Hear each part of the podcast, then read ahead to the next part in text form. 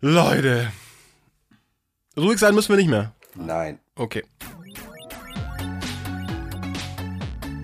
News, News, News. Games, Games, Games. Pl pl pl plus, plus, plus. News Games Plus. So, herzlich willkommen zurück zu News Games Plus, liebe Zuhörer und auch dir, lieber Lukas. Hey. Es sind schon wieder zwei Wochen vergangen, das heißt, wir wollen uns wieder hinsetzen und uns über die neuesten News und äh, Vorkommnisse im Gaming-Bereich unterhalten. Unbedingt, Markus. Wie immer wollen wir aber vorher auch erstmal darauf eingehen, was wir so zocken. Lukas, was zockst du denn momentan? Schwierig, so? Markus. Ich habe das Gefühl, dass im September ganz viel kommt. Wir aber jetzt in so einer Phase sind, wo nichts auf dem Tisch liegt, was man jetzt so unbedingt zocken muss. Das altbekannte Sommerloch. Das hat uns aber ja die letzten Ja. Wochen nicht wirklich gestört. Was nee, weil wir, los? weil wir den alten Kram rausgeholt haben, was bei mir auch wieder der Fall ist. Ich habe mal geguckt, was ich gerne gespielt hätte, aber eben so was untergegangen ist in den letzten Monaten und ich bin gelandet bei Hitman 2. Ich war sehr großer Fan des äh, ersten Teils, also das Reboot der Serie, ähm, was mir sehr, sehr gut gefallen hat. Das war damals noch äh, episodenbasiert. Teil 2 ist als ganzes Spiel rausgekommen mit allen Missionen auf einmal. Das Spiel selbst ist eigentlich immer noch dasselbe wie Hitman 1, aber ich muss sagen, die Mechanik gefällt mir so gut, dass ich mittlerweile seit drei Jahren, glaube ich, auf dich einrede. Ich meine, mich zu erinnern, dass irgendwie noch gewisse Kollegen unterwegs waren bei uns im Büro, denen ich das auch schon damals erzählt habe. Und äh, keiner hört so ein bisschen Ja, auf mich in, bei diesem Thema. ich erinnere mich dass düster. Hitman äh, ein, ein gutes altes Spielerlebnis Ich finde, Hitman- reaktiviert für mich. Ja, tatsächlich auch prinzipiell wirklich gut. Lustigerweise habe ich damals an der Website zu Hitman Blood Money äh, mitgearbeitet Als und was? musste deswegen Als, da war äh, ich noch Entwickler? Bei, nee, äh, wirklich an der Frontend-Entwickler Markus Rehmann. nee, Content für die Seite Ah. erschaffen sozusagen, weil der gute alte Sven Liebold, der ganz früher Chefredakteur von der Play the PlayStation war, Eidos. der hat ja seit langer Zeit mit Hitman zu tun und als ich dann bei der Play the PlayStation war, kam er auf uns zu und hat uns gefragt, ob wir denn nicht äh, den Auftrag haben möchten, sozusagen für äh, Content auf der Seite zu sorgen. Und das habe ich dann gemacht. Deswegen musste ich mich mit Hitman Blood Money ziemlich viel beschäftigen. Fand es damals auch gut, aber auch damals schon ein bisschen anstrengend. Und das ist bis heute so ein bisschen mein Problem mit Hitman. Ich möchte das spielen, das ist aber so ein Spiel wieder, da weiß ich ganz genau, wenn ich nicht den ganzen Abend Zeit habe und mich komplett darauf einlasse, macht es überhaupt gar keinen Sinn, äh, die Konsole anzuschalten. Deswegen finde ich das nach wie vor schwierig. Aber du meinst ja, sie haben es ein bisschen dahingehend optimiert, dass das auch irgendwie lockerer von der Hand geht. Sozusagen. Ja, ich liebe es. es. äh, Du kannst dich durchleiten lassen von den Story-Missionen. Also es wird immer empfohlen, dass du diese vier, fünf Story-Missionen auch wirklich spielst. Das sind so die aufwendigsten Tötungsarten oder Infiltrationen, die halt irgendwie mit lustigen Kostümen irgendwie äh, quasi bedacht sind. Aber du kannst natürlich auch sehr viel improvisieren und selber deine Taktik irgendwie dir spinnen. Das Schöne ist, je länger du in so einer Mission verbringst, in so einer Location, desto besser kennst du sie und dann weißt du halt, wo du welches äh, Werkzeug bekommst, um irgendwie ko an Kostüme Mhm. ranzukommen, Leute umzumurksen, zu verstecken, was auch immer. Und es ist einfach nur geil. Ich wollte gestern eigentlich nur mal so ein Stündchen reingucken. Daraus wurden dann wieder drei Stunden. Ich habe äh, irgendwie alles, was mir in die Finger gekommen ist, habe ich dann quasi gekillt. Dann gibt es natürlich diese ganzen Special Challenges, dass du mal eine Mission, also dass du die ganze äh, Mission durchlebst, ohne Leute die es nicht verdient haben zu sterben, Mhm. killst. Ähm, es gibt so viel zu tun und äh, ich finde es, um so ein bisschen abzunörden, sehr, sehr befriedigend, was sie mit den äh, Trophies gemacht haben. Das heißt, wenn du bei den PlayStation Trophies bei Hitman alles durchgehst, sind das einzelne Trophy-Stränge für jede Mission. Das heißt, du bist nicht irgendwie gezwungen, das ganze Spiel durchzuspielen, Ja. um auf 100% zu kommen, sondern jedes, jede Location hat seine sechs, sieben Trophies. Das hängt immer zusammen mit dem Level äh, deines Charakters sozusagen. Also je mehr du erreichst in dem Level, ähm, also in, in, in, der, in der Location, desto höher bist du dann in deinem Assassinen-Level. Und wenn du in jedem Level 20 quasi, äh, das ist ein bisschen kompliziert, also Level und Level, weil wenn du Level 20 in jeder Mission erreichst, hast du es quasi auf 100% durchgespielt. Und ich finde das irgendwie ganz äh, äh, erheiternd äh, in einer Welt voller Open-World-Spiele, wo du bombardiert wirst von Missionen, dass du einfach wie sagst, okay, nach fünf Stunden hast du alles gesehen und alles durchgespielt, was es hier in dieser Mission äh, zu tun gab. Und das reizt mich halt so. Es ist so ein bisschen eine Liste abarbeiten und hier und da guckst du auch schon bei YouTube oder in einem Guide, wie du jetzt in dem Flamingo-Kostüm ähm, äh, an der Rennstrecke unbedingt hier dein Ziel killen kannst, aber es ist einfach ein ganz anderes Spielerlebnis als bei anderen Games und deswegen schätze ich Hitman 2 so sehr. Zockt es! Das klingt doch ganz gut. Vielleicht finde ich ja doch auch noch mal irgendwann die Zeit dazu. Aber, Aber was geht denn vorher- bei dir ab? Ja, das ist äh, schwierig, Lukas. Du siehst mir schon so aus, als würdest du nicht so viel spielen. Ja, erstens habe ich nicht besonders viel gespielt, weil äh, gerade viele äh, interessante Serien auch wieder unterwegs waren. The Boys zum Beispiel auf Amazon Prime, falls das jemand noch nicht geguckt hat, kann ich schwer empfehlen. Ähm, es mussten viele Serien gesuchtet werden, dann war das Wetter nicht allzu schlecht. Ich bin wenig zum Zocken gekommen und wenn ich was gezockt habe, dann äh, nix weltbewegend Neues. Deswegen habe ich echt Schwierigkeiten, hier gerade äh, was zu erzählen, was von Belang ist. Ich könnte höchstens ein bisschen abranden über Dr. Mario für iPhone oder für, für Mobile-Geräte, weil das habe ich in letzter Zeit in der U-Bahn ein bisschen gespielt. Und ich frage mich echt, was Nintendo denn immer reitet bei ihren Mobile Games. Ich finde, also, oder anders gesagt, ähm, äh, da gab es schon das ein oder andere Highlight. Das äh, Mario Run hieß es, glaube ich, damals. Das fand ich tatsächlich für so einen für so einen Endless Runner äh, cool und mit Liebe gemacht. Ähm, aber fast alles andere, was bisher von Nintendo in, auf Mobile rauskam, war irgendwie vermurkst. Und zwar gar nicht mal unbedingt, was das Gameplay angeht, sondern dieses ganze Drumherum. Jedes andere Mobile-Game ist mittlerweile darauf optimiert, dass es super, super schnell äh, anspringt und selbst wenn es irgendwie eine Online-Verbindung braucht, äh, die nur gelegentlich checkt, so dass man halt eben auch zum Beispiel in der U-Bahn äh, spielen kann. Und bei Dr. Mario ist wieder Ey, ich glaube, das dauert 30 Sekunden, äh, bis ich im Spiel bin. Da werden irgendwelche, äh, keine Ahnung, irgendwelche Daten mobile äh, gecheckt und pipapo. Wenn man nicht online ist, kann man gleich gar nicht spielen. Boah, das ist alles so träge. Dann vor jedem Level, in das ich einsteige, gibt's noch mal so eine Ladesequenz. Ich bin mir nicht ganz sicher, ob er da lädt oder auch wieder irgendwas. Ich glaube, so lange wie es dauert, checkt er da auch wieder irgendwas online und so. Boah, Ich verstehe das halt auch nicht, warum die es machen, weil wo zockt man Mobile in der U-Bahn oder im, Flugzeug? ja, genau. Und da geht's dann halt nicht. Also Ja. ich, ich check diese Logik nicht. Ja. Ich meine, soll ich Aber zu selbst- Hause sitzen genau, und Mobile-Spiele Eben. spielen? Ne, und selbst wenn man perfekte, äh, perfektes Netz hat, dauert's immer noch, weil diese Online-Checks halt irgendwie so lang dauern.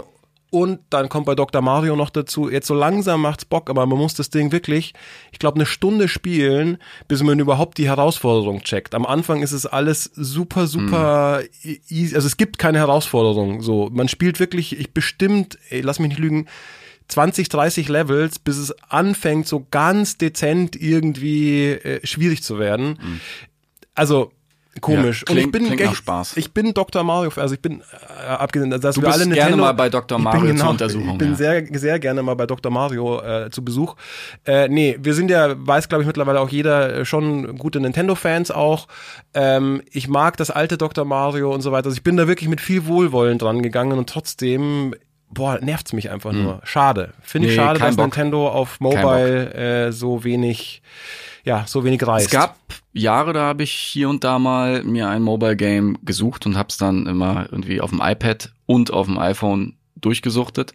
Aber irgendwie, das ist jetzt auch schon so lange her. Irgendwie bin ich runter Ich spiele schon viel. Ja? Ich, ich, Bist du auf dem Arbeitsweg. Casual ja, Mobile Gamer? Ja, gebe ich offen zu, auf dem Arbeitsweg. Hm. Mein Standardarbeitsweg besteht aus Podcast hören und äh, nebenher so ein Match-Free-Game oder irgendwie sowas zocken. Ja, Multitaskfähig. ja, deswegen muss es aber ja sowas, äh, sowas Match 3 oder sowas äh, sein, Hm. so Billo. Viel denken darf man dabei äh, nicht müssen. Okay. Genau, aber bei Dr. Mario muss man zu wenig denken. So, aber äh, genug gerantet. Erstes Thema. Ich würde sagen, wir kommen zum ersten Thema.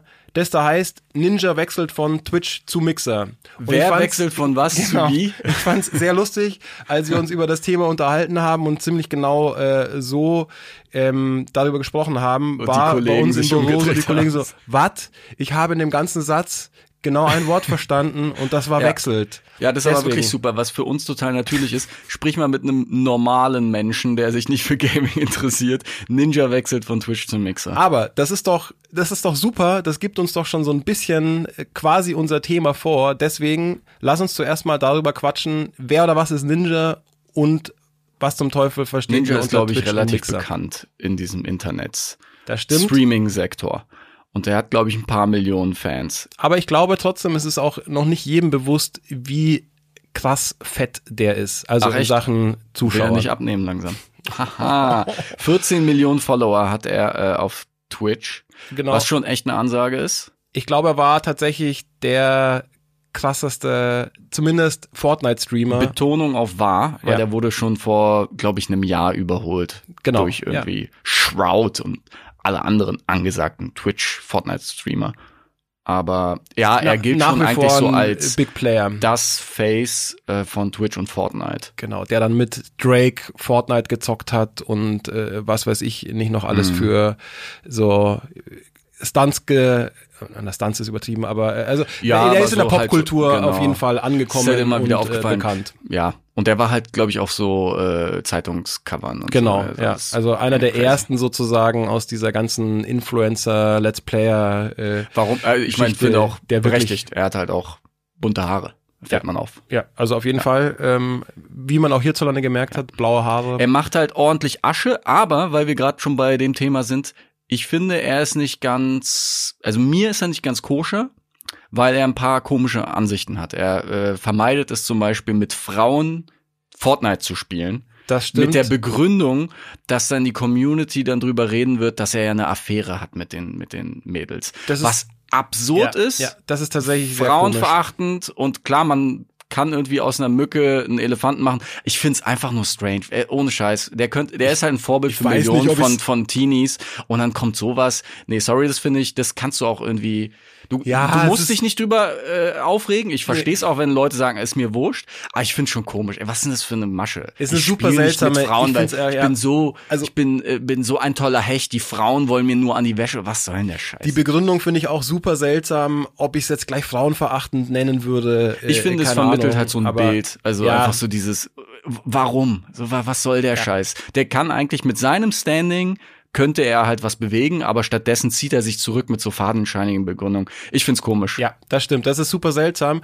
Aber ich glaube, es ist gleichzeitig auch so mehr oder weniger das einzige Skandälchen auf seiner Liste. Oder gab es da noch was, worüber man sich, weil finde, es gibt ja Nee, ganz viele Streamer, manche, die die wirklich, wirklich äh, daneben sind. So, Ja. aber ich, also ich, ich Nein, glaube, er ist schon, glaube ich, ein Anständiger, aber er ist halt schon sehr glatt. Also ich Ja. finde, wenn jemand so eine Reichweite hat und nicht irgendwie seiner Verantwortung bewusst wird, dann finde ich so ein bisschen, ich finde es immer schade. Weil Ja, er schade, könnte was machen. das stimmt. Er macht's halt nicht, um halt irgendwie noch, noch eine Million mehr zu machen. Also whatever, das ist wieder nur meine allgemeine Kritik. Das stimmt natürlich. Wie gesagt, schade Bin ist halt es. Auf der anderen Seite glaube ich, ist er, wenn man sich so anguckt, was sich da sonst so tummelt äh, unter den ganzen Streamern, ist er glaube ich noch einer der harmlosesten. Äh, ich muss zugeben, ich habe glaube ich noch kein einziges äh, Ninja-Video mir länger als zwei Minuten angeguckt, sei es auf YouTube oder auf Twitch. Ich schon, weil es mir auf der Xbox Startseite quasi als ich mich eingeloggt habe, gleich angezeigt wurde, was echt freaky ist. Also hättest du mir das vor zehn Jahren gesagt, dass man sich mit der Konsole einloggt und auf dem Fernseher startet dann von einem Streamer, der ein anderes Spiel spielt, dann, also das ist total komisch, diese Kombination, aber ist ja klar, Mixer gehört zu Microsoft, ist komplett vernetzt und sie haben das natürlich in dieser Woche komplett forciert, dass man mitbekommt, Logisch. Ninja ist jetzt bei Mixer. Das Genau. ist schon ein fettes Ding. Damit greifen wir aber schon fast wieder ein bisschen vor. Lass uns noch ganz kurz vielleicht die Größenverhältnisse klären. Also wie gesagt, Ninja, einer der bekanntesten Streamer und Fortnite-Spieler der Welt, mit 14 Millionen Followern auf Twitch, mit 22 Millionen Subs auf YouTube. Ähm, dicke Nummer. Und Twitch ist das mit Abstand angesagteste Livestreaming-Portal der Welt. Ich glaube, das kennt mittlerweile wirklich fast jeder. Deswegen nur ganz kurz noch so ein paar harte Fakten. Das Ding gehört seit 2014 äh, zu Amazon. Es wurde für 970 Millionen Dollar von Amazon aufgekauft. Und ähm, wenn man sich die Marktanteile bisher so anguckt, ich habe da was auf Stream Elements gefunden, die haben im Frühjahr 2019 äh, davon oder, oder vergleichen die Zahlen vom Frühjahr 2019 und da hat Twitch in Sachen Übertragung von Spielen einen Marktanteil von 72 Prozent und Mixer nur von Haha. drei Prozent. Ist ja klar, dass sie dann ein bisschen größer werden wollen. Genau. Aber und aber von daher, Was Ja. ich halt krass finde, dass man einfach so sagt, ja, hier, ihr 14 Millionen Follower auf Twitch. Ciao. Das finde ich schon Ja. hart. Also, dass du generell, äh, generell diese Exklusivität hast auf diesen Plattformen, dass du ja auch nicht bei YouTube streamen darfst und so. In Zeiten, wo es eigentlich am besten ist, jede Plattform zu bespielen, äh, wo gibt, dann einfach zu sagen, ich bin exklusiv, ist natürlich dann auch äh, ein Faktor, warum Mixer, glaube ich, jetzt erstmal durch die Decke gehen wird. Ja. Ja. also was durch die Decke gehen, weiß ich noch nicht mal so genau, aber ähm, Ich glaube, es wird mehr sein als drei Prozent. Äh, genau, der, der Move ist Monaten. auf jeden Fall schlau. Äh, Ich habe gestern den äh, Insert Moin Podcast von den lieben Kollegen gehört, wo es auch um das Thema kurz, kurz ging und die hatten einen schlauen Punkt. Ähm, und zwar Twitch, wie gesagt, kennt mittlerweile wirklich jeder, der irgendwie was mit Gaming und, und, und äh, Streaming am Hut hat. Mixer ist noch so klein, dass man, glaube ich, wirklich nicht davon ausgehen kann, dass selbst in der Zielgruppe äh, jeder Ja. das kennt. Und mit diesem Move, dass sie sich einen der krassesten Fortnite-Streamer eingekauft haben, ähm, haben sie halt auf einen Schlag so eine krasse PR-Welle auch losgetreten, dass jetzt tatsächlich bestimmt jeder Mixer schon mal gehört hat. Und das ist auf jeden Fall, äh, ja, denke ich, sehr, sehr viel wert in der Phase, in der sie sich gerade befinden. Ja, kann man machen. Ähm, ich, was ich halt spannend finde an der Thematik, dass ich bin jetzt auch kein Heavy-User von Twitch. Gelegentlich gucke ich es mir irgendwie auf dem Browser äh, an oder halt auf der Playstation.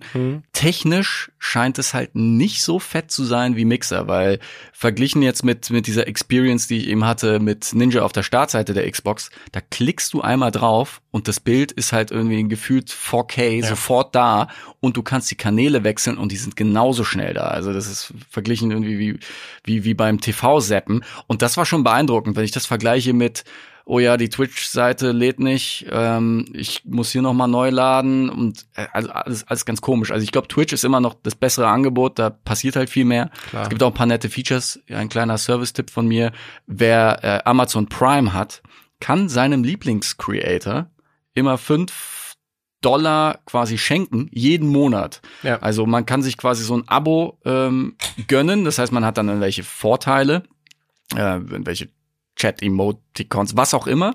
Aber man supportet auch den äh, Creator mit, mit 5 Dollar, was ich halt immer sehr gerne mache. Ich habe tatsächlich in meinen Erinnerungen einen monatlichen Reminder, dass ich einmal im Monat hier meine 5 Dollar rausballer, weil sonst sind die halt verloren. Es gibt leider keine Möglichkeit, es automatisch einzustellen, ähm, weil eben Amazon möchte, dass man regelmäßig irgendwie bei Twitch vorbeischaut. Aber das finde ich eigentlich eine nette Sache. Das heißt, wenn ihr, wenn ihr irgendwie jemanden habt, den ihr gut findet, immer schön Fünfer zustecken. Ich habe eine kurze Frage zum Mixer. Julian hat eine kurze Frage zum Mixer. Ja. Frag Julian. Ähm, Mixer ist ja jetzt Microsoft.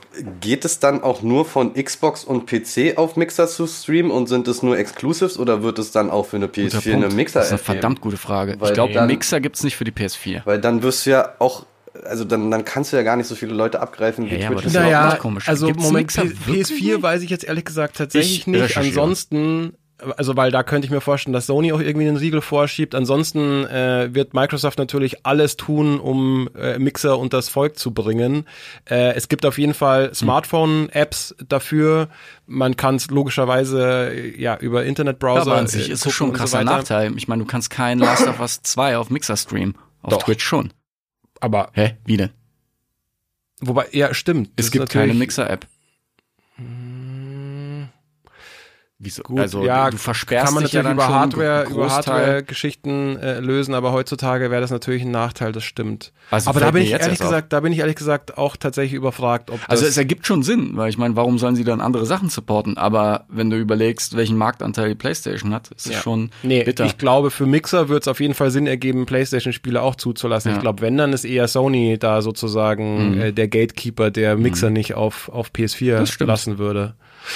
Ja, ein bisschen Konsolenkampf muss sein, aber äh, Microsoft geht ja eh äh, in Zukunft eher in die Richtung, sich allem zu öffnen und irgendwie Xbox-Spiele auf der Switch sind jetzt auch denkbar und keine Ahnung, was da alles passiert. Ja. Das heißt, mal schauen, äh, wie die Lage in einem Jahr aussieht.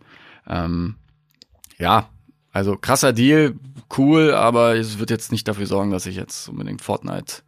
Habt ihr gesagt, wie viel Geld er da bekommt? Nee, das weiß viel, man Viel Geld. tatsächlich nicht. Okay. Ich habe eine Schätzung gelesen Schätz mal, Markus, komm, hau raus. auf, warte, ich habe es mir doch hier alles, alles notiert. Ähm, und zwar auf eSport war das, glaube ich. Genau, auf der Seite eSports habe ich einen Artikel gelesen, in äh, dem sich der Streamer Sebastian Forsen Force zu einer Schätzung hinreißen lässt. Keine Ahnung, äh, wie legit das natürlich ist, aber ähm, der meint, es könnten so sechs bis acht Millionen Dollar pro Jahr sein, die Microsoft da an Ninja bezahlt und das für mindestens drei Jahre. Ich glaube auch, dass es ein langfristiger Deal ist, weil alles andere wird für Ninja keinen Sinn ergeben. Und sechs bis acht Mio kam mir im ersten Moment fast ein bisschen wenig vor im Angesicht dessen, dass er ähm, er selber gesagt hat, dass er 2018 10 Millionen Dollar auf Twitch gemacht hat. Auf der anderen Seite darf man ja nicht vergessen, Zehn- das ist jetzt Millionen, quasi Oder? Oder hast, bitte. Hast du gerade 10.000 gesagt? Ich? Ich hoffe 10 Millionen, habe ich gesagt. Also 10 Millionen Dollar hat Ja. er 2018 auf Twitch äh, verdient. Ähm, man darf aber nicht vergessen, das ist ja jetzt quasi sozusagen die Basic-Fee, die Microsoft ihm darüber geschickt hat, für egal was passiert. Und auch bei Mixer kommen, wie bei Twitch, ja die ganzen ähm, ja, Subs noch dazu und äh, Werbedeals und so weiter. Also von daher kann ich mir vorstellen, dass das tatsächlich realistisch sein die könnte. Aber ganzen- keiner weiß, was genau ist. Die ganzen Millionen sind mir relativ egal. Bei der ganzen Story fand ich am lustigsten, dass natürlich Twitch dann zusehen musste, was mit der äh, Ninja-Seite passiert, weil die Leute haben es gebookmarkt. Nicht jeder hört äh, so tolle Podcasts wie News Games Plus oder treibt sich auf Games-Seiten rum. Das heißt, manche Leute öffnen die Twitch-App und Ninja ist auf einmal nicht mehr da. Und sie, sie hatten dann ähm, eine Übersicht an, an related Videos oder beliebten Videos da angezeigt. Und ich glaube, diese Funktion war nicht so ganz ausgereift, denn auf dem ersten Platz in der Ninja-Übersicht war halt erstmal so ein Thumbnail, wo ein Typ seine, seine alte durch, durchnudelt. Also wirklich ein Porn-Stream, der mittlerweile gesperrt ist, aber trotzdem kommen von 14 Millionen Followern schon, glaube ich, ein guter Batzen Leute drauf und dann bekommen sie als erstes als Alternative zu, zu Ninja einen Porno vorgeschlagen. Ja. Ist natürlich jetzt nicht so Schwierig. geil, wenn Kinder dann sowas sehen. Gerade bei Fortnite-Streamern. Ich finde es aber trotzdem extrem lustig. Sind wir mal ja, ehrlich, es ist, schon lustig. Es ist, Weil es, beide haben auch auf diesem Thumbnail in die Kamera so gegrenzt. Es ist halt einfach so, hallo, 14 Millionen Minderjährige, besucht doch mal unseren Ficky-Ficky-Stream auf Twitch. es Oh ist schon ein bisschen lustig, ey. dass, dass es mal wieder, wie so oft äh, in dieser Welt, auf Porn hinausläuft. Ähm, trotzdem ist das Thema natürlich schon auch irgendwie interessant, weil Twitch hat sowas vorher nie gemacht, wenn jemand die Plattform verlassen Mhm. hat, sondern normalerweise werden die Kanäle einfach, ich glaube, offline genommen oder Mhm. äh, ja, ein, einfach darauf hingewiesen, dass der Streamer nicht mehr existiert. Anscheinend war das bei Ninja das erste Mal, dass sie sozusagen seinen Kanal weiter benutzt haben, um auf andere Inhalte hinzuweisen. Und dann ist da noch der Porn reingerutscht. Schwierig. Schwierig. Ja. Aber good for him, soll er seine Millionen genießen. Ähm, kommen wir zum zweiten Thema, würde ich sagen. Würde mit ich einem auch sagen. Special, mit einer ganz Oh ja. besonderen Premiere, Premiere. weil es soll um Assassin's Creed gehen. Und wer, wer sitzt da neben Julian in der Regie? Ist das etwa Christoph, aka Assassin's Krill, aka Cyber Assassin? So sieht's aus. Und warum sitzt er da? Warum haben wir den in die Regie Aber, gesperrt? aber ist er das überhaupt? Ist er das? Sehen wir. Ja, Ja. er, er ist es. Hallo Christoph. Hallo. Sehr schön, dass du dir die Zeit Wa nimmst. warum sitzt er da, Markus? weil wir ähm, Support brauchen bei diesem Thema. Es geht nämlich darum, dass Fans auf Initiative von The Mentors Guild, das ist eine Gruppe von Community Managern äh, von Ubisoft, die dafür zuständig ist, äh, immer die Meinung der Community einzuholen und da regelmäßig Umfragen veranstaltet. Ähm, genau, und die haben eine Initiative ausgerufen, unter der dann Fans diskutiert haben, ob es denn nicht mal Zeit für einen Assassin's Creed Reboot wäre. Wohlgemerkt, das soll haben sie extra dazu geschrieben, es soll nicht bedeuten, dass äh, Ubisoft was darüber kommt oder dass nachdenkt da- oder Mhm. äh, etwa schon äh, daran arbeitet, sondern sie wollten einfach nur mal das Thema Und diskutieren. Christoph ist der größte Assassin's Creed Fan, Genau. den wir kennen. da wir, Man würde schon fast sagen Nerd. man könnte, man könnte behaupten, er wäre ein kleiner Assassin's Creed Freak. Ja. Ja, Fanboy, ja. Okay, er bevorzugt das Wort Fanboy. Fanboy, genau. Weil ich glaube, Christoph hat wirklich alle Teile dieser Serie hast du alles intensiv gespielt? gespielt, oder? Ähm, Also zumindest alle, Ja. Alle also, Hauptteile. alle Hauptteile, genau. Ja, ich überlege gerade. Also was ich nicht gespielt habe, sind die Mobile-Ableger Ja. und diese ähm, kleinen, da gab's ja mal so Assassin's Creed China, irgendwie so 2D. Hast du die Geschichten. Liberation die hab ich, gespielt? äh, Liberation habe ich gespielt. Ah, ja. der hat einfach, hat er einfach alles gespielt. krass. Aber das ist, glaube ich, das Einzige, was ich nicht durchgespielt habe. Okay. ähm, genau, das ist nämlich auch gar nicht so, wie soll ich sagen, mittlerweile äh, gar nicht mehr so easy, alles gespielt zu haben, denn das erste Assassin's Creed erschien schon 2007, das heißt, die Serie ist Ich mittlerweile erinnere mich noch. zwölf ich Jahre erinnere mich alt. noch an die Preview-Version, die in der Redaktion ankam und alle haben große Augen gemacht. Ich erinnere mich noch daran, dass das damals zusammen mit diesem, boah, shit, wie hieß dieser Shooter, der hatte so im Design so gelbe Waben. Das war, glaube ich, auch von Ubisoft.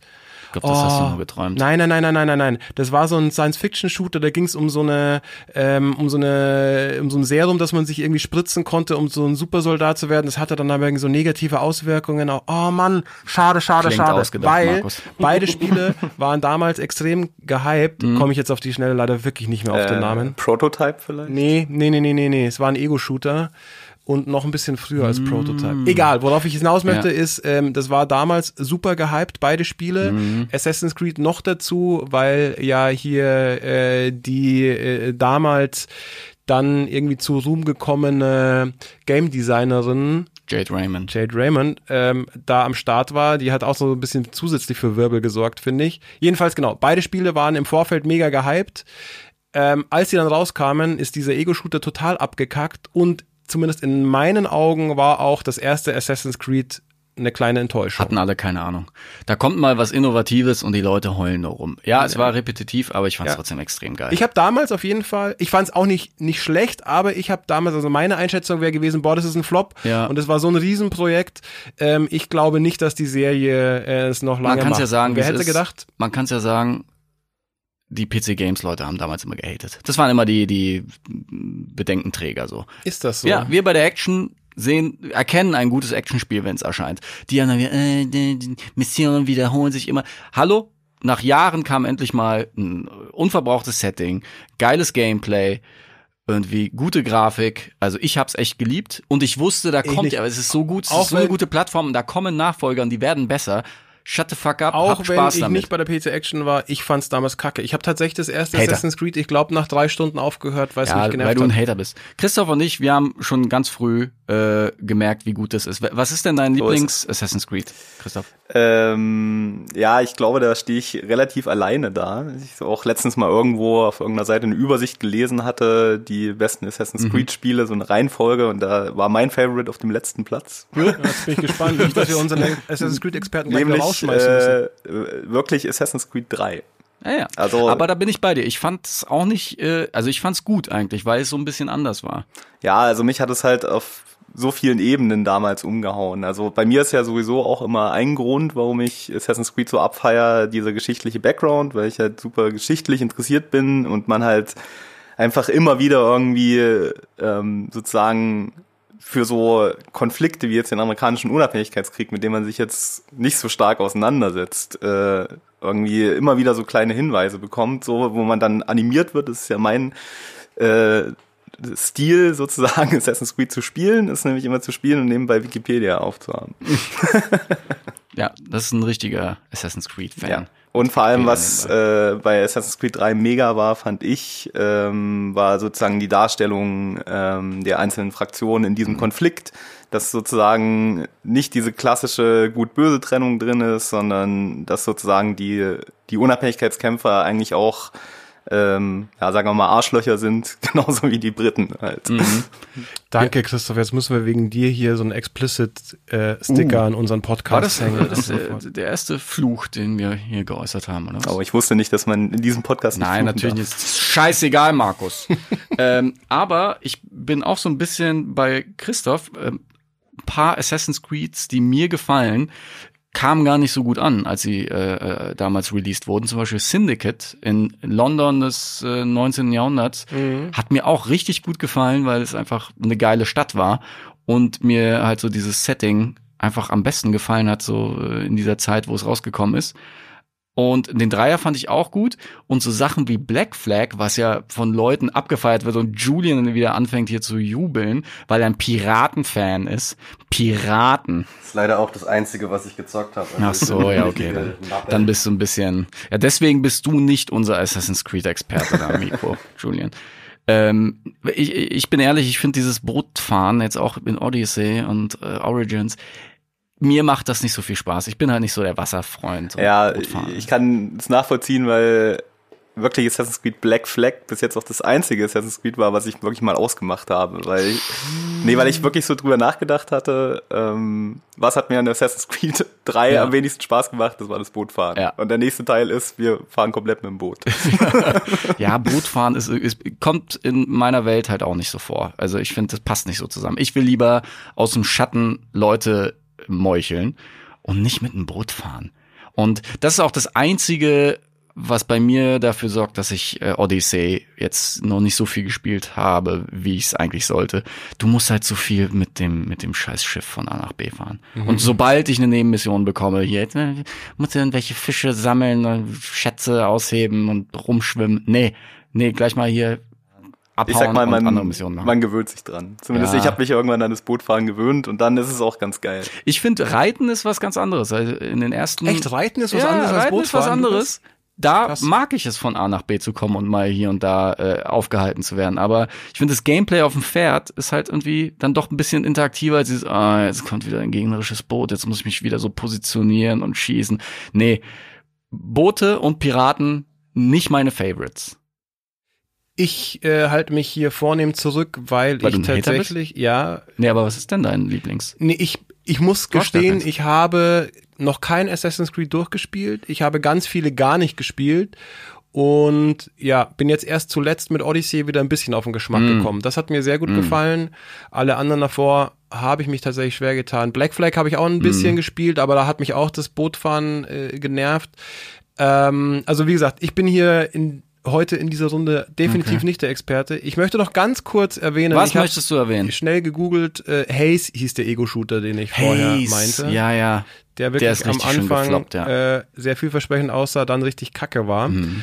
Aber lasst uns doch mal zum eigentlichen Thema kommen. Denn das finde ich, auch wenn ich mit der Serie nicht so wahnsinnig viel anfangen kann, äh, sehr interessante Überlegung. Wie gesagt, es geht darum, jetzt nach zwölf Jahren und 21 äh, Games äh, wäre 21 es vielleicht ey. an der Reihe mal ein Reboot der Serie zu, äh, äh, ja, äh, zu veranlassen und wie sähe so ein Reboot aus oder wie sollte so ein Ich, Reboot ich aussehen? finde, diese Frage muss sich jetzt langsam stellen, denn mir geht es persönlich so, dass ich äh, äh, richtige Erschöpfungssyndrome bei Assassin's Creed habe.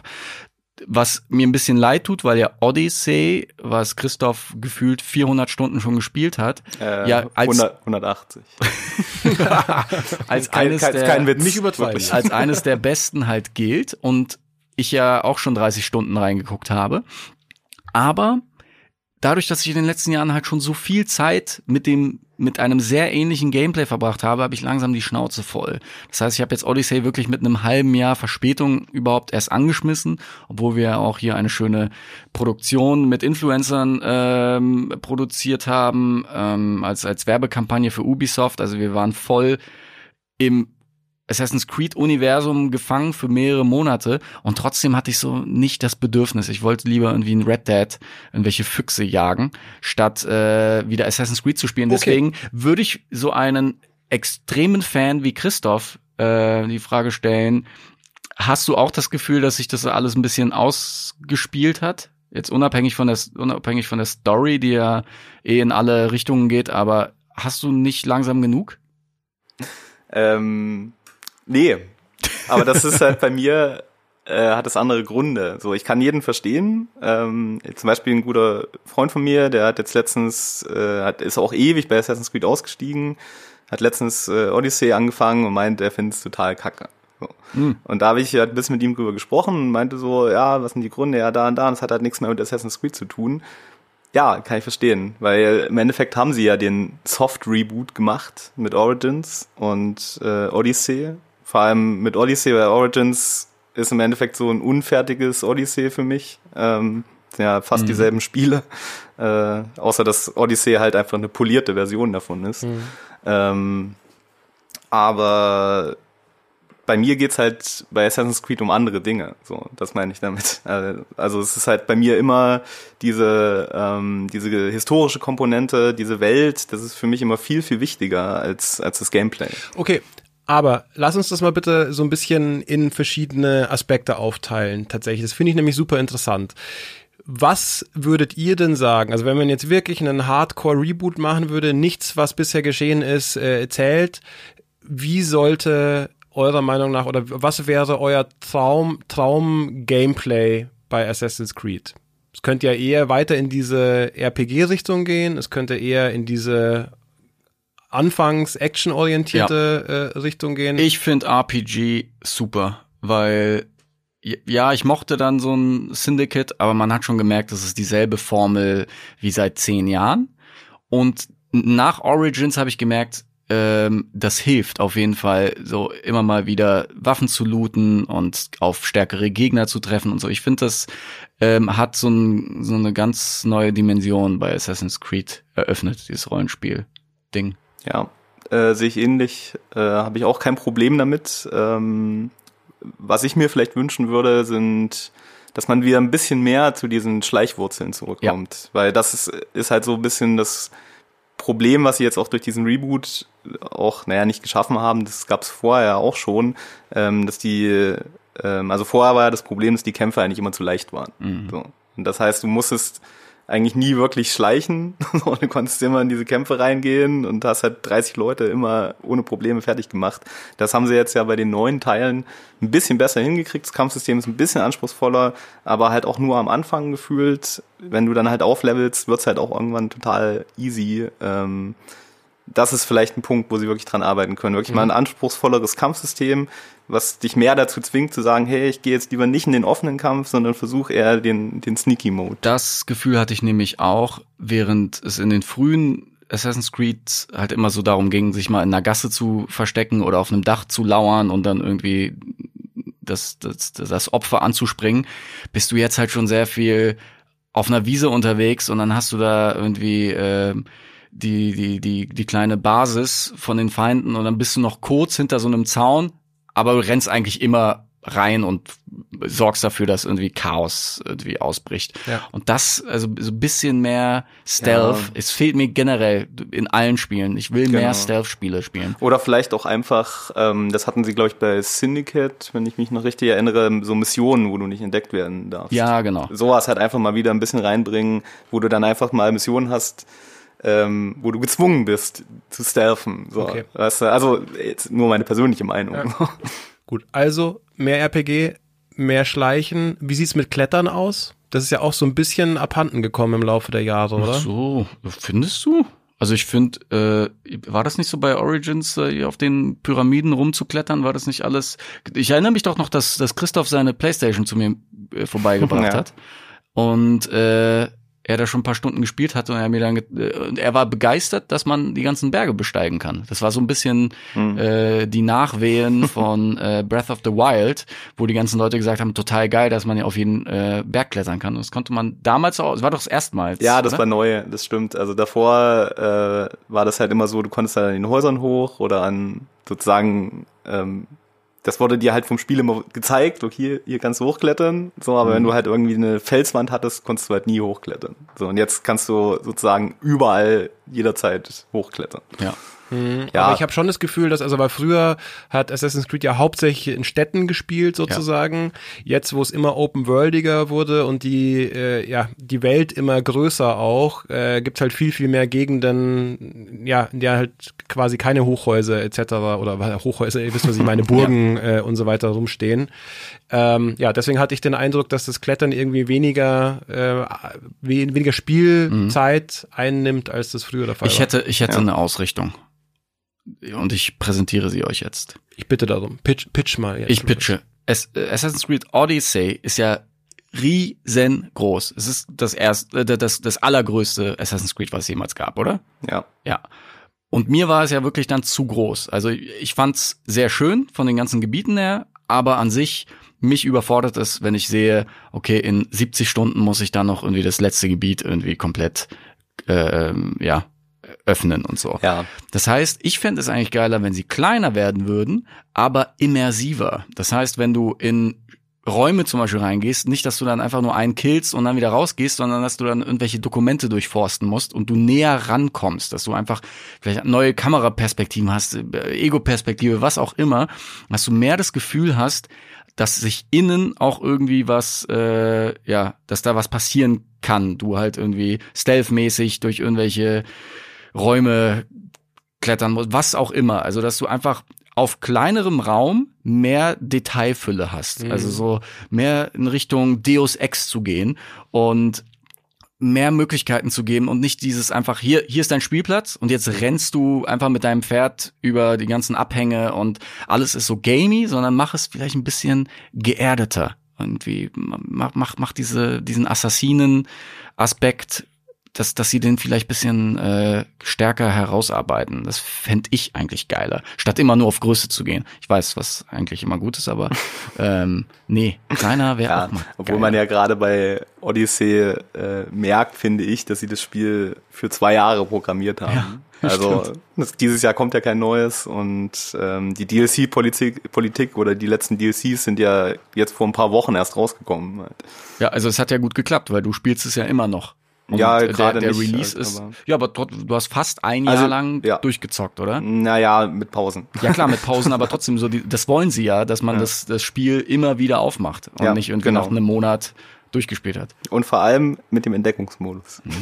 Der, der, Auf den ich mich ja Scheiß. sehr Was besonders ist der freue. Entdeckungsmodus, Christoph?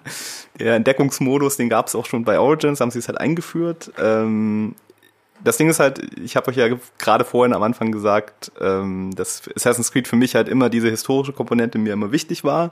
Und das hatten sie ja in den alten Teilen ähm, immer mit so einem Kodex im Spiel, dass du irgendein Gebäude siehst und dann kriegst du in dem Kodex einen Eintrag, das ist Notre Dame und Notre Dame wurde dann und dann erbaut von dem und dem und so, wo du die ganzen historischen äh, Infos drin hast.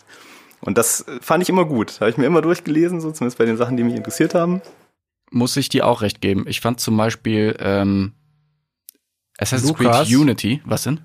Äh, ich wollte, Was ist los? ich bin, ich Telefon, bin durcheinander. Ich wollte eigentlich Julian, wollte ich äh, Ach so. beschimpfen. Julian, Wurdest du gerade angerufen in der Redaktion? Ähm, bitte unterbinde das. Ja. Ich fand so, bei Assassin's Creed Unity ist mir auch aufgefallen, die ganzen Schlösser und so und die ganze Historie mit der Revolution. Ja, vor allem- Fand ich halt spannend. Finde ja, ich einfach. vor allem lernt man halt immer geil. wieder was Neues. Zum Beispiel, dass der, ähm, ich glaube, das war bei Unity äh, ein General von Napoleon, ähm, dass das äh, später das schwedische oder dass der der Begründer des schwedischen Königshauses zum Beispiel ist. Habe ich in, in dem Spiel History gelernt. Ja, Geschichte, Niemals, boring. nie- niemals ich find's äh, geil. vorher gewusst. Hater Markus. Ähm, nee, und was ich erzählen wollte ist, äh, dann kam ja Origins auf den Markt äh, und ich mach das Spiel an und die haben ja diese komplette, diese komplette Codex-Geschichte hatten sie rausgeschmissen. Und da, Hm. in dem Moment habe ich schon keinen Bock mehr auf das Spiel gehabt. Aber sie haben es ja wieder gut gemacht. Genau so ist es. Deswegen war ich dann Hm. positiv überrascht mit dem Entdeckungsmodus und es ist auch genau ähm, die, die richtige, äh, der richtige Weg, finde ich, ähm, sozusagen ein interaktives Museum zu machen. Also es ist halt eine Welt, also das ist sozusagen die Spielwelt, äh, bloß ohne Gegner. Also du kannst nicht angegriffen werden, du kannst nicht sterben ähm, und du hast sozusagen überall so guided äh, Tours. Also hast so Symbole im Spiel, dann gehst du halt hin und dann ist es halt wie in so einem mit so einem Audioguide im Museum. Dann läufst du eine Strecke ab und ein Audioguide erzählt dir, hier ist die Pyramide, die wurde da und da gebaut für den und den König. Und dann Ja. gehst du zum nächsten und dann geht's halt darum, was in der Christoph ist Pyramide einfach drin super ist. Fan. Das merkt man Genau. an solchen Details. Deswegen kann ich mir ähm, die Antwort auf die nächste Frage, zumindest bei Christoph, Mhm. schon fast denken. Kommen wir nämlich zurück zum Reboot, zum äh, angedachten oder von uns angedachten oder von der Community angedachten. Ähm, wie sieht's aus mit Fantasy-Elemente versus Realismus? Würdet ihr lieber bei so einem Rebo Reboot stärker in Richtung Fantasy gehen, was natürlich mehr Möglichkeiten eröffnet und die Fantasy-Elemente waren ja auch in den letzten Teilen immer schon so ein leichter Bestandteil. Also ich denke nur an hier die Medusa und so weiter. Ähm, oder ähm, würdet ihr sagen, wenn schon Reboot, dann die Chance nutzen und äh, diesen ganzen Fantasy-Kram komplett rauskicken und Vollgas auf Realismus und Geschichte setzen? Ähm, ja, äh, du hast es ja schon gerade vorweggenommen. Also ich bin dann eher auf der Realismus-Seite. Ich muss sagen, bei Odyssey, also allgemein bei Assassin's Creed, ähm, das darf man jetzt ja auch nicht zu engstirnig sehen. Assassin's Creed war ja schon, hat ja schon immer Fantasy-Elemente gehabt. Also auch im ersten Teil hattest du ja schon die, diesen Edenapfel, Ja. ähm, also diese äh, Artefakte der Vorgängerzivilisation. Und das zieht sich ja durch alle Spiele durch. Ähm, deswegen hat, hat mich das nie gestört. Ähm, klar, jetzt bei, bei Odyssey haben sie es halt ein bisschen auf die Spitze getrieben. Mit den ganzen mythischen Figuren, da ist ja alles drin. Zyklopen, die äh, hier Medusa und den Minotaurus und was weiß ich, was du da alles äh, triffst und besiegen musst. Ähm, sie haben es ganz nett erklärt, finde ich. Ähm, aber ich bin eigentlich eher auch dafür, lieber wieder ein bisschen zurückfahren. Äh, klar, gerne diese ähm, Vorgänger-Zivilisationsartefakte können sie gern drin lassen. Bin ich eh ein Freund von. Bin ja auch einer der wenigen Menschen, die die Gegenwartsgeschichte äh, immer noch gut finden. Und ja, meine Meinung dazu. Ich bin auch ganz klar Hashtag Team Realism. Denn wenn ich das jetzt vergleiche, ähm, Red Dead 2 und Odyssey kamen ja ungefähr zeitgleich raus. Und ich bin lieber mit meinem Pferd unterwegs, äh, reite dann besoffen gegen Baum und dann äh, gibt's Permadeath und ich verliere das Pferd und dann trauere ich erstmal zehn Minuten, ähm, statt in Assassin's Creed, Assassin's Creed mit dem Pferd eine Klippe runterzuspringen und nichts passiert. Also ich finde, es zieht einen so ein bisschen aus diesem historischen Kontext raus. Ich mag es halt eher, wenn es geerdet ist. Die ganzen mythischen Figuren stören mich eigentlich nicht so sehr. Also ich habe das Gefühl, früher war das dann noch so, das, das ganze Assassin's die, die, die, Hauptstory war halbwegs realistisch und dann am Ende kämpfst du dann gegen den Papst, der gefühlt Laser aus den Augen schießt. Aber ja, ich hätte es auch lieber ein bisschen, bisschen down to earth. Also Ja, das, was Also- ich halt eben meinte, eben so immersiver. ja, ja. Also mir hat es halt immer gereicht, ähm, sozusagen diesen äh, historischen Kontext zu haben. Das, ich meine, der hat ja nie gest also das stimmt ja nicht. Das ist übrigens ein sehr faszinierender Fakt. Äh, das ist eigentlich, glaube ich, bei fast allen Spielen. Ähm, die, diese Figuren, die du da triffst, also die Nebencharaktere und Hauptfiguren, die hat es ja wirklich eigentlich immer gegeben. Mhm. Und äh, die Todeszeitpunkte stimmen auch immer. Ah, das ist geil. Äh, wie sie natürlich sterben, immer durch dich, das stimmt natürlich nicht, aber das, das fand ich immer sehr faszinierend, dass, dass sie aber auf solche kleinen Details auch geachtet haben. Aber das fand ich tatsächlich in dem bisschen Assassin's Creed Erfahrung, das ich gemacht habe, immer so ein bisschen merk- oder denkwürdig, dass da so ein bisschen Geschichte und Fiktion verschwimmt. Findet ihr das nicht ein bisschen schwierig, dass da, dass man nie so genau weiß, was stimmt denn jetzt und was nicht? Oder ist es so, dass offensichtlich ist, was Fiktion ist und was tatsächlich harte Fakten sind? Ja, also ähm, ich, sag mal, das meinte ich ja vorhin schon, du, du darfst diese Assassin's Creed Story auch nie so für voll nehmen. Also das ist halt immer so ein historischer Kontext, wo so die großen Veränderungen in der Story, die sind halt wirklich passiert. Die Art und Weise, wie das da hinkommt, wie die Charaktere sich verhalten, ist halt alles erfunden. So, das ist eigentlich eher so ein Ding, bei mir zumindest, das animiert halt dazu, bei Wikipedia nachzulesen, wie war es denn eigentlich wirklich. Das ist eigentlich so das, was mich immer fasziniert bei diesen Spielen. Und ich finde, es äh, ist ja auch so ein bisschen die DNA der Serie, denn Assassinen, Templer, Verschwörung, das ist ja diese ganze mystische Welt, dass man irgendwie sa sagen kann, so wie es in den Geschichtsbüchern steht, so war es gar nicht. Das ist ja alles, die Geschichte wurde umgeschrieben, weil da gibt es dunkle Mächte. Ich finde es eigentlich ganz cool. Das ist ja so ein bisschen Akte X-Style. Die Regierung hat was äh, zu verbergen. Also mir hat das eigentlich immer gefallen und man versteht's ja auch immer. Also das ist ja Genau. klar, dass irgendwie äh, Charles Dickens in Syndicate nicht irgendwie Mitglied der Templer war. Ähm, aber einfach nur so drüber nachzudenken, ah, für was denn hier?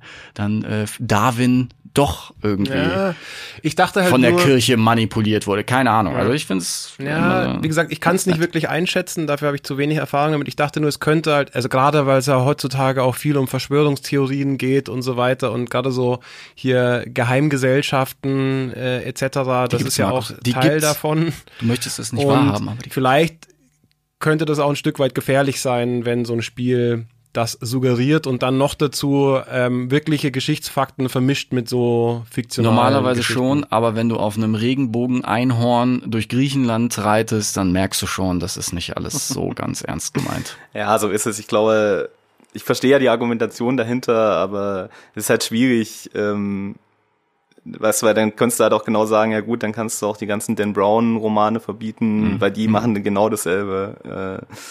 Äh, also Das stimmt. Okay, das Okay. ist also die Message. Wir wollen Dan Brown Romane. schwierig, schwieriger Das, Punkt. das Fazit. Äh, Das Fazit. Übrigens nur ein Fun Fact äh, zu äh, Geschichts ähm, ähm, sozusagen akkura, äh, ak- akkurate äh, Geschichte. Akkuratesse. Akkuratesse, äh, dass ähm, also für alle, die auch äh, Odyssey noch nicht gespielt haben, ähm, lest euch nicht den Wikipedia-Artikel zum Peloponnesischen Krieg durch, weil ihr äh, spoilert euch die Geschichte. Da wolltest du zu früh eintauchen. Genau so ist Also es. irgendwie nach genau fünf so ist es. Spielstunden Das ist nämlich Wikipedia mir, wieder Das aufgehabt. ist nämlich genau mir passiert, dass ich ähm, das Spiel spiele und halt, wie ich gerade schon erzählt habe, halt häufig dann immer mal zwischendurch nachlese bei Wikipedia, so, ah, wie war das denn wirklich? Und dann kriege ich halt eine Mission, Schlacht von bla bla bla, keine Ahnung, weiß gar nicht mehr, was wie es hieß. Und denk so, ach komm, lies mal Wikipedia durch. Ah, okay, hm. Gut, Blöde, der blöde stirbt, Geschichte der spoilert stirbt wieder und alles, der stirbt. Das Frechheit. Ja, das ist Frechheit Wikipedia. äh, ärgerlich. So ähnlich ging es mir bei Titanic. Ja, stimmt. Da hast du auch vorher bei Wikipedia Ja, nachgelesen. genau. Ja, aber cool. Ich fand das äh, sehr äh, aufschlussreich. Sehr interessant. Genau. Genau. Vom Superfan ähm, Cyber Assassin, aka Assassin Skrille.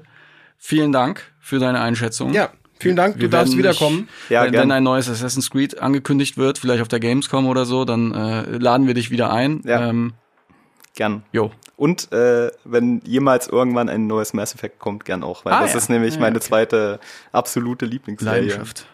Ja, die Da bist du natürlich schon gesetzt, die, Christoph. die, die sie leider komplett in den Sand gefahren So, haben. und jetzt geh bitte. Anderes Thema. Ja. Okay, danke. Tschüss. Danke. Tschüss. Ciao. Weil wir kommen jetzt nämlich zu einem Thema, wo der Christoph gesagt hat, fickt euch, ich komme nicht mit euch äh, mit nach Köln zur Gamescom. Ja, der Julian ist dabei, oder? Julian, du bist, du bist bei der Gamescom dabei? Äh, ich bin dabei, ja. Ja, geil. Weil wir sind ja auch da und deswegen, äh, weil das eben in ein paar Tagen losgeht, möchten wir ein bisschen Ja. drüber reden. Auch wenn das wahrscheinlich schon viel zu viele Leute viel zu ausführlich getan haben. Nein, ganz aber kommen nicht wir, so geil ganz wie wir, kommen Markus. wir nicht drum klein rum. zu machen. Es ist wir halt einfach, geiler. eins der wichtigsten Ja. Themen im Gaming-Kosmos und in Deutschland, im deutschen Gaming-Kosmos sowieso. Deswegen müssen wir uns kurz darüber unterhalten. Ähm, wenn ich hier so auf die Uhr gucke, würde ich aber sagen, wir, wir machen es wirklich relativ kurz, oder? Ja, muss ich, Ich würde sagen, ein bisschen Wasser einschenken. Schenkt ihr ein bisschen Wasser ein, Öle die Kehle. Ähm, Aber wir müssen ganz schon kurz die, unsere Gamescom-Historie auch erzählen, finde ich. Oh, äh, Nur dann, so ganz kurz, dann, unsere erste dann wird's und lang. was war das Geilste? Boah, Wa- Was war deine erste? meine erste Gamescom war die Games Convention in Leipzig noch und zwar, das muss im Jahr 2004 gewesen sein, wenn mich nicht alles täuscht. Tja, Und das war gleich ein sehr, sehr lustiger Einstieg. Okay, dann erzählen wir halt doch jetzt kurz ein paar. Natürlich, äh, paar komm, erzähl, komm, das kostet das war, Welt. das war wirklich witzig. Ein, einer meiner ersten witzigen ähm, Erlebnisse in der Games-Branche und auch gleich ein Zeichen dafür, dass ich hier äh, ganz richtig bin. Denn auf der Gamescom bzw. Games Convention gibt's ja immer die Branchenparty. Mhm. Das ist, das war früher donnerstags, heutzutage ist es äh, mittwochs, trifft sich quasi alles, was so auf der äh, Messe äh, ausstellt oder auch als äh, Journalier unterwegs ist und so weiter, trifft sich bei dieser Branchenparty. Und ähm, ja, bei mir war es so, ich bin damals eben erst an diesem Donnerstag angekommen. Es war mein aller, allererster als, als frisch gebackener Redakteur. Ich war, glaube ich, weiß ich nicht, paar Monate bei Cypress, also bei der Play Playstation. Ähm, war mein erster größerer Event. Ich komme da hin am Donnerstag, war noch keine Minute auf der Messe, kurz ins Hotel Sachen ablegen und dann hieß es, komm auf, wir gehen jetzt auf die Branchenparty. So war das. Ähm, pflichtbewusst, wie ich war und natürlich immer noch bin, ähm, habe ich versucht, mich zurückzuhalten, habe nur, weiß ich nicht, drei Bier äh, vielleicht Pro getrunken. Ähm, nein, insgesamt. Und dann irgendwann, ich glaube, es war gegen äh, Mitternacht zu dem guten alten Kollegen Wolf Speer, der ja später auch bei Game One etc. Äh, noch äh, zugange war, gesagt, komm, wir gehen jetzt heim, weil wir haben morgen früh nämlich äh, gleich um 9.30 Uhr den ersten Termin auf der Messe. Gesagt, getan.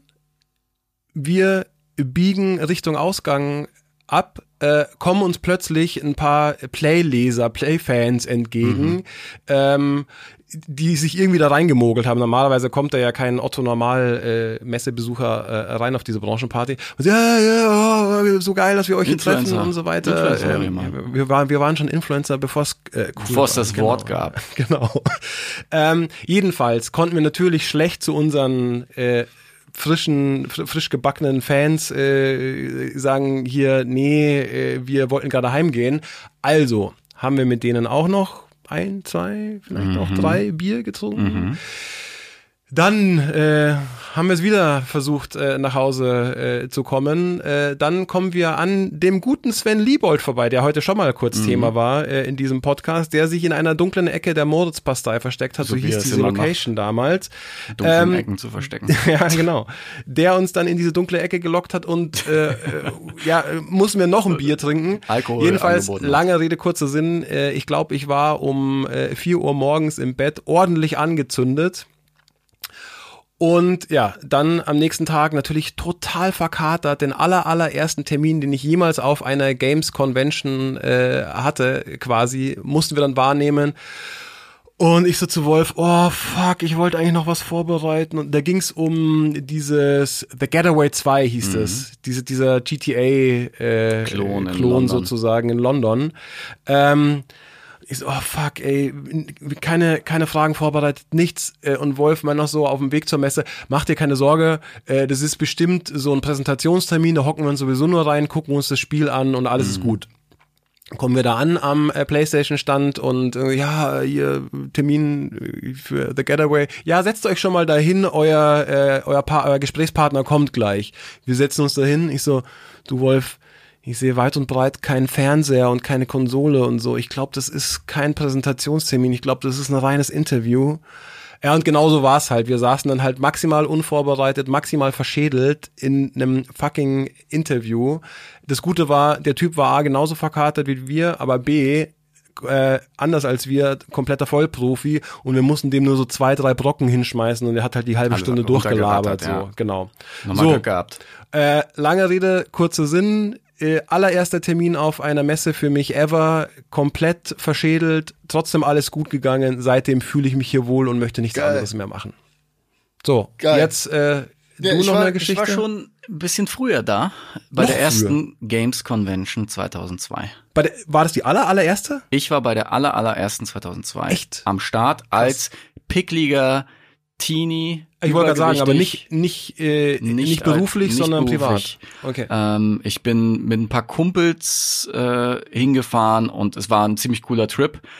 Und wenn ich mir die Fotos von damals angucke, wie wir auf so 4 zu 3 Fernsehern und Monitoren Splinter Cell 1 in einer Preview-Version irgendwie gespielt haben, das ist alles so piefig verglichen mit der großen Show, die heutzutage da aufgefahren wird. Es, da hat sich echt einiges verändert. Waren ja auch nur 80.000 Besucher, glaube ich. Das ist jetzt mittlerweile auch sehr viel mehr. Und meine erste Games Com war dann 2007, als ich dann schon bei Computec gearbeitet habe. Das war, glaube ich, auch tatsächlich die allererste Gamescom in Köln dann, oder? Das kann ich Ich weiß nee, ich oder warte mal.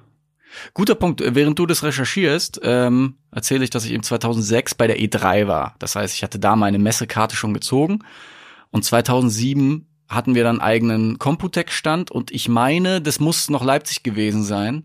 Dann, 2009 dann, dann, war die erste in. dann laber ich Unsinn, weil dann waren wir ähm, vorher in Leipzig und hatten dort immer einen Computec-Stand und sind dann einmal, ich glaube, stimmt, und wir waren nur einmal in Köln und es war dann 2009. meinst du? 2009 war die erste in Genau. Köln.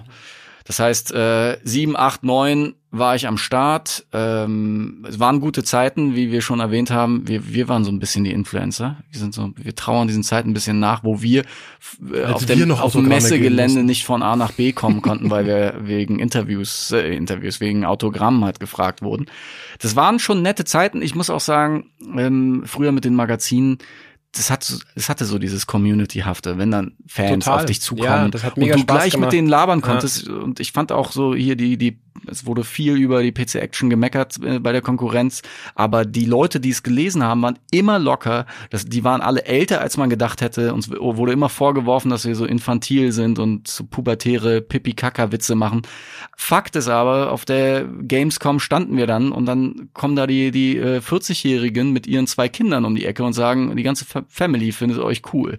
Also es war echt immer nett und herzerweichend Ja. zu sehen, wenn, wenn sich so Leute bedankt haben. Und damals gab es ja noch nicht mal so diese Selfie-Kultur, äh, willst du mal ein Foto machen? Das war eher selten, dass jemand eine Digicam dabei hatte und meinte, komm, lass mal ein Foto machen. Das war einfach nur, die Leute sind auf einen zugegangen, um zu sagen, ich finde cool, was du da machst. Also es waren noch einfache Ja. Zeiten.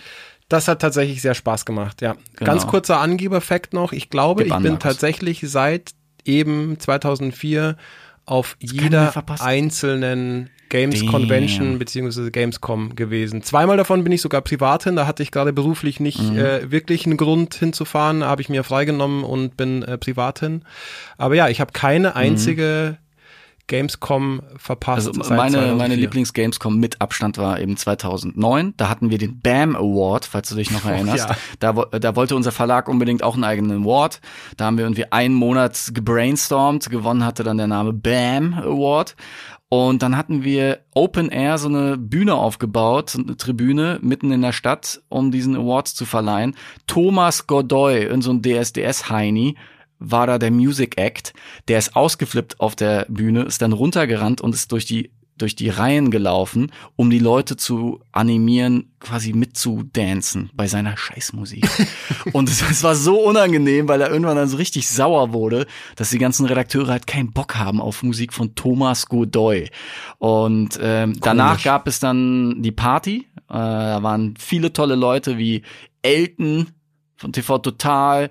Ähm, Davon hatten wir sie letztens. Das war die Party, ja, das bei war die der, Party. Stimmt, das hatten wir äh, ja schon mal kurz erwähnt. Und wo bei wir der dann der die, gute äh, Mann, wer denn? Ah, Na, der Tim Schäfer, der Tim ja, stimmt, Schäfer, genau, die die war dieselbe Kamera Party. Und dann geklaut hat, mussten ja. wir äh, die Kollegen von Game One einschleusen, weil die irgendwie keine Einladung bekommen haben. Und die wurden wirklich abgewiesen. Also die waren ja zehnmal bekannter, als wir es jemals waren. Und äh, ihr kommt hier nicht rein. Genau, und dann war die Security so mega, mega streng, ganz schlimm. Und dann mussten wir die wirklich einschleusen und haben dann gesagt, so, ja, halt die Fresse, Security. Wir bringen jetzt irgendwie Simon und Budi und Etienne rein. Was soll das? Ähm, das war wirklich schön. Das war meine, meine Lieblings-Gamescom. Das kann ich mir vorstellen. Eine kleine Mini-Anekdote habe ich noch. Hau die weil sie- Mini-Anekdote raus. Weil sie echt lustig war. Äh, das war vor, ich glaube, erst zwei oder drei Jahren, war ich mit dem äh, Taxi unterwegs Richtung Gamescom und dann fahren wir an so einer Cosplayerin vorbei und die Taxifahrerin, Ah, ja. so ein 70 Da war ich doch dabei. Warst Das- du da dabei? Ja, ja, ich saß im Taxi mit dir. Ach geil, stimmt. Ja, dann muss es vor, Ja. dann muss es äh, mindestens drei Jahre her sein. Ähm, jedenfalls genau, als wir an dieser Cosplayerin vorbei waren und die 70-jährige Kölnerin so, Die so richtig, aus vollem Hals Oh aus vollem, Gott. Oh Gott, was, hatte die denn an? Das war wirklich, das war super. Aber die war wirklich, also sowas gibt's ja in Berlin eigentlich sehr selten, dass so so richtige so Urgesteine so Taxi fahren. Ja. So so, so wirklich so Senioren und wie die dann noch im Slang. Oh mein Gott, was hat die denn an? Das war einfach so, ja, Gamescom, wir sind angekommen. Sehr schön, genau. Nee, das war, das war schön. Gamescom ist immer gut. Ich freue mich jetzt auch drauf, dass wir bisher jetzt äh, seit paar Monaten wieder bei Studio 71 zurück und zack, endlich dürfen wieder wir gemeinsam auf die Games gemeinsam kommen. auf die Games Sehr kommen. schön. Wir nehmen den Juju mit, einfach weil wir es können. Nice. Ja. So machen wir das. Juju, was, was machst du da so den ganzen Tag? Ich werde, glaube ich, ein bisschen filmen. Mhm. Und vielleicht mache ich da noch eine Podcast-Aufzeichnung. Mal Das gucken. müssen wir mal gucken, ob wir das wirklich hinbekommen. Versprich nicht zu voller- viel. Volles Julian. Programm für Julian, ey. Und vielleicht sneak ich mich auch auf irgendwelche Wargaming-Partys Ja. unter ominösen osteuropäischen Falls Namen. es die noch gibt. Gibt's die Wargaming Party? Ich habe dieses Jahr gar nichts von einer gehört, aber mich würde es wundern, wenn es keine gäbe. Ja. Also da, da denke ich auch an eine sehr äh, schlimme Historie, wo ich irgendwie um 4 Uhr morgens äh, vorm Hotel stand und wir uns noch verabschiedet haben, mir von der Kollegin. Und dann kommt ein Taxi angefahren. Wir dachten, was ist denn jetzt los? Und ein Typ fällt einfach kotzend raus und sorgt dafür, und es war halt so, es war relativ steil an der Straße, also so ein bisschen steil, und es ist wirklich die ganze Kotze, den ganzen Bürgersteig so ganz langsam runtergeflossen. muss- Und der, der Taxifahrer tat mir halt echt leid, weil ich meine, sein Abend war ja vorbei, nur weil er so ein Alki von der Wargaming-Party halt abgeholt Man hat. muss vielleicht dazu sagen, dass Wargaming äh, Russen gehört und Weißrussen. Ähm, Weißrussen und wie wir alle wissen, wissen Weißrussen zu feiern. Osteuropäer generell, ja. Und äh, ja, das war mega schlimm. Ich, ich war noch nie auf einer Wargaming-Party, aber nachdem ich den Typen gesehen habe, der da an seiner Ja. eigenen Kotze fast also erstickt auf ist. der, auf der wir waren, habe ich Mhm. unter anderem erlebt, wie jemand im Eingangsbereich einfach zusammengesackt ist. Der stand da so und Oh von einer Sekunde auf die andere ist er einfach so mit dem Rücken an der Wand nach unten gerutscht und lag er quasi bewusstlos dann so da. Scheiße. Und ähm, es hätte fast eine richtig, richtig üble Schlägerei auch noch gegeben. So viel Hast weiß du ich. angefangen? Alf? Äh, Oder Julian? Julian ich wurde aggressiv. Ich, ich, ich erinnere mich aber auch daran. Nach eineinhalb Bier wird möchte ich Julian mich aggressiv. jetzt nicht zu äußern. aber die hatten geile Street Fighter Arcade-Automaten, wo Das ich stimmt. Christoph Und ich richtig viel gezockt habe. wer, wer war da? Ich kenne mich ja mit diesem Elektrozeug nicht so aus, aber der DJ oder der Act, der da war, das war auch was richtig krasses. Ja, wie- ich glaube, heißt Jahr der? Davor war es Skr- Skrillex, glaube ich, ist, hat aufgelegt und in dem Jahr war es, weißt du es noch, Julian? Nee, oder? Wie heißt der? Nicht Aioli? Äh, Ah ja, Steve äh, Avicii Aoki. war's. Steve Aoki kann Steve sein. Aoki. Ja, Aoki ja, kann sein. auch, Ja, ja. ja, ja, ja, genau. Naja, Ähm, aber wir können ja mal kurz zusammenfassen, wir werden diesmal nicht so wie früher irgendwelche Entwicklertermine wahrnehmen, sondern wir machen leider so ein bisschen langweilige. Sales-Business-Geschichten. Ähm, denn wir haben ja immer noch einen Job und der heißt Influencer-Marketing. Das heißt, wir werden eher so äh, die Verkäufer auf der Messe sein. Trotzdem sind wir da, das ist cool, man trifft Leute, man Genau. äh, geht auf die Partys. gehen auf jeden Fall wieder auf die Branchenparty. Und jetzt müssen wir uns ausholen. Also ich weiß, wir wollten eigentlich heute nicht so lang machen, aber wir müssen drüber sprechen, dass wir diese Reise vor irgendwie gut einem halben Jahr geplant haben. Oh, äh, Und es ist wirklich, das ist ein Nein, Scheiß. Das ist wirklich, Salz das ist einfach eine Ungerechtigkeit in dieser Welt. Wir haben natürlich, um Kosten zu sparen, Hotel und Zug und alles vor Ewigkeiten gebucht. Und äh, zum Kostensparen gehört ja dazu, dass du ein Sparticket bei der Bahn dann dir Genau. halt auch holst. Oder Und nur das noch war genau mega günstig, einen 25 Euro oder so. kannst. Und dann dachten wir uns so, okay, wir wollen natürlich auch noch einen halben Tag arbeiten an dem Montag. Es reicht ja, wenn wir Montagabend anreisen. So, und dann kommen wir um 21 Uhr in Köln an. So war es geplant. Und jetzt vor einer Woche kommt der Jeff Keighley, der irgendwie die Game Awards organisiert, mit, mit so einer Schnapsidee. Ach, ich mach mal die riesen äh, Pre-Show auf, äh, auf der Gamescom und hol Hideo Kojima dazu, der Death Stranding live präsentiert. Und wir verpassen es um eine Stunde. Ja, ja. Aber wir können es uns ja, wir können es uns ja beim- im guten ICE-WLAN äh, im Stream angucken. Aber das ist doch echt scheiße. Ja, ich habe ihn noch nie richtig. getroffen. Ich, ich hätte ihm gerne die Füße geküsst für Ich Metal Gear. tatsächlich Hideo Kojima schon mal interviewt. Das war sehr, sehr lustig, muss ich sagen, weil das so ein typisches Interview mit Japanern war, wo Mhm. Ja. der Japaner äh, irgendwie eine 10-Minuten-Antwort Ja. gibt und der Übersetzer dann sagt, er hat gesagt, ja. Ja, genau. Ähm, aber er war sehr nett und ich würde ihn sehr, sehr gerne wieder treffen. Aber vielleicht klappt's ja auch noch während der Messe. Aber ja, es stimmt, also es ist natürlich mega ärgerlich. Ich finde es auch ehrlich gesagt, also ja, man wusste schon länger, dass es diese Opening Night äh, Ja. dieses Jahr zum ersten Mal gibt, aber es hat, wusste halt keiner, was da genau Ja, passiert. genau. Und eine Woche vor der Messe hauen sie dann raus, ja, Hideo Kojima ist am Start und präsentiert Death Stranding und äh, es, es soll zig irgendwie andere noch Weltpremieren geben äh, an diesem äh, Ja. Abend und so weiter. Und wir können ja, was soll das, ey? Klar, wir könnten theoretisch umbuchen, aber dann wäre das auf unsere eigenen Kosten wie jeder 200 Euro und dann wahrscheinlich ohne Sitzplatzreservierung irgendwie im, im äh, Flur sitzen. Nein, nein, nein. Wir sind jetzt einfach krass verärgert und fahren Genau. mit so einem Hals nach Köln, mit so einem mit so einem nach Hals. Köln. Ja, Ja, aber was erwarten wir denn eigentlich Ja. davon? Ja, Hab ich mich so lass uns gefragt. das wirklich kurz machen, weil Ja, komm, A, was? es gibt wirklich nicht Worauf so wahnsinnig viel Geiles. Naja, Death Stranding hatten wir gerade schon. Das ist tatsächlich mein absolutes Highlight. Also klar, Cyberpunk brauchen wir nicht drüber reden, aber Wir haben das Termin. haben wir schon gesehen. Wir haben Fabian Döhler, vielen Dank. genau, wir haben einen Termin. Ähm, Death Stranding interessiert mich noch einen Ticken mehr tatsächlich, weil man halt bis heute nicht genau weiß, wie sich Mhm. Wie das viele Ganze Leitern spielt. es im Spiel wie gibt. viele Leitern es im Spiel gibt, genau. Äh, und wie viele, ähm, wie viele Meta-Ebenen und Paralleluniversen Mhm. es gibt. Äh, nee, man hat halt bis heute äh, noch nicht gesehen oder äh, wird bis heute nicht ganz schlau daraus, Ja. wie sich das wirklich spielt. Und da habe ich die große Hoffnung, dass es jetzt auf der Gamescom soweit sein wird. Und naja, Hideo Kojima ist einer meiner absoluten Game Design Helden. Ich liebe Metal Gear und äh, ich hoffe so sehr, dass Death Stranding geil wird. Deswegen Mhm. Es wird bin geil, ich Markus. gespannt drauf. Es wird geil. Ich freue mich auf Final Fantasy VII Remake. Soll angeblich spielbar sein. Ähm, Ja. Rufen wir aber bei Square an, bei unseren Freunden. Und dann schleusen sie uns Das vielleicht in einer freien Minute ein. Gucken wir uns auch noch an. Damit genau. wir hier ein bisschen Ja. Final Fantasy Ja. zocken können.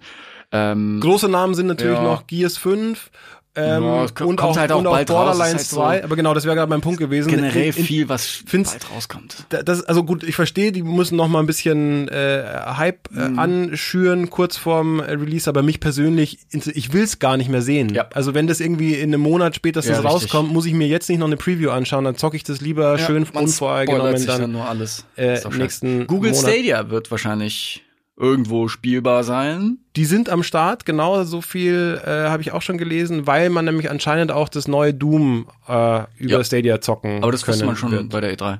Ja? Ja, es haben schon Leute gespielt. Ja, nee, aber also auf der Gamescom wird Doom Eternal auch auf Stadia zu zocken Ach so, ja. So meine ich. Genau. Ich bin gespannt. Ist wahrscheinlich nicht the real deal, wenn man auf Messe-WLAN oder Ja, keine Ahnung, klar. verbunden mit irgendwas. Ja. Es wird jetzt nicht so sein äh, wie unterwegs im Bus auf dem Tablet, Eben. aber generell interessant, vielleicht mal den Controller anfassen. Why not? Ähm, absurdes Detail. Axel Voss, der Typ, der das Internet zum Brennen gebracht hat mit diesen ganzen Artikel 13. Artikel 13 Geschichten, der kommt. Das ist so irgendwie, warum? Es gibt doch 100 pro Ja. Tomaten auf der Bühne. Ey. Ja, ich find's ehrlich gesagt, ich find's ganz gut, weil also es finden ja immer mehr so äh, Panels und äh, Diskussionen auch statt auf der Gamescom und wenn man da wirklich ernsthafte Diskussionen haben möchte, dann muss man natürlich auch Menschen einladen, die vielleicht nicht einem oder der Gamesbranche nach dem Mund reden sozusagen. Deswegen ich find's ich find's okay und sogar ein Stück weit gut, dass solche Leute da am Start sind, aber es ist schon irgendwie witzig, dass gerade der ähm, sich da auch hintraut, Ich glaube weil also, ich glaube auch, also das was- Publikum wird Glaubst du, bestimmt er weiß, da, er weiß, worauf er sich ja, einlässt? mit, also wenn Ich er nicht ganz nicht. bescheuert ist. Ich Doch. glaube, ich, ich finde, Ach, diese ganze der Artikel Aussagen, 13-Geschichte, das hat so zum Aufruhr und Demonstrationen und sonst aber was. sie haben ja nie verstanden, worum es den Leuten geht. Das stimmt, aber ich glaube, dass er zumindest sich bewusst ist, dass äh, ein Gros des Gamescom-Publikums ihm nicht wohlgesonnen Und das glaube ich nicht. Ich glaube, dass er diese Verbindung, dass die Leute, die Influencer gut finden und dann bei den Demos äh, mit dabei sind, dass die halt auch mal auf der Gamescom auftauchen können und dass sie diesen Demo-Spirit dann auch mitbringen. Also ich glaube, wenn sich das rumspricht, ist wie- wieder quasi Ja. nicht jeder kriegt diese Messages und News mit, aber wenn du auf der auf der Messe bist und dann kriegst du mit, der Typ, gegen den wir quasi demonstriert haben, steht jetzt hier vorne, da gehst du da hin und pfeifst ihn aus. Also Ja, ich, aber diese ich Panels halte das für eine ja- sehr, sehr schlechte Idee. Hm, ich, die Panels sind ja in einem äh, Geschlossenen. geschlossenen, in geschlossener Gesellschaft, da kommt jetzt nicht jeder rein. Mhm. Ich glaube, also mit Sicherheit ist damit zu rechnen, dass da ein paar Buhrufe gibt aus dem Publikum oder so, aber ich glaube jetzt nicht, dass es hier zu komisch. tumultartigen Ich Zuständen finde es so ein kommt. bisschen nah an einer Provokation. Also so früh nach diesem ganzen Stress. Ja, das stimmt schon. Also ist schon gewagt. Also wenn er weiß, was er da macht, äh, Respekt, da hat er Eier aus Stahl. Aber ich befürchte nach diesen ganzen Aussagen diverser Unionspolitiker, die null gecheckt haben, worum es geht, äh, ich glaube, die, die haben diese Verbindung nicht. Also, dass da 90 Prozent der Leute kennen Influencer und haben mitbekommen, äh, für was da demonstriert wurde. Und das dann kann schon sein, man, auf. man wundert sich ja immer wieder, wie wenig so Leute manchmal checken. Ja. Aber, Aber lassen kann wir uns mir überraschen. nicht vorstellen. Komisch. Ja, aber wir haben Bock. Wir haben Bock auf die Gamescom. Wir haben Bock, ähm, überraschen lassen müssen wir uns leider auch, äh, ob Star Wars äh, Jedi Fallen Order äh, spielbar ist. Davon gab es nämlich leider noch keine offizielle Mitteilung. Hoffe ich aber auch. Das wäre auch noch so ein Highlight, das ich gerne Mhm. mitnehmen würde, mir das mal äh, anzugucken. Weil auf der E3 hat es mich ja nur so halbwegs überzeugt und würde ich gerne Mhm. mal einen genaueren Blick drauf werfen. Ja, mal gucken. Mal gucken, wie viel Zeit wir haben werden, weil wir werden ja auch Termine ähm, aufgesetzt bekommen und an die müssen wir uns halten. Es kann auch sein, dass wir von 10 bis 18 Uhr arbeiten müssen, Markus. Das stimmt Schon mal leider. daran gedacht? Das stimmt leider. Deswegen, um auch noch ganz kurz auf das Podcast-Thema zurückzukommen, das Julian schon angeschnitten hat. Ähm, wir werden versuchen, auf der Gamescom uns vielleicht auch noch jemanden zu krallen, mit dem wir uns immer unterhalten, was der so gesehen hat, weil wir ja nicht so extrem dazukommen werden. Falls wir das nicht schaffen, ähm, glaube ich, verschieben wir die Gamescom-Aktion einfach auf äh, die Woche nach der Messe und äh, setzen uns schön wieder hier in Berlin mit jemandem zusammen, äh, der einen richtig schönen Überblick hat. Jedenfalls äh, wird es natürlich in der nächsten Ausgabe auch nochmal ein bisschen um die Highlights der Gamescom gehen. Yo.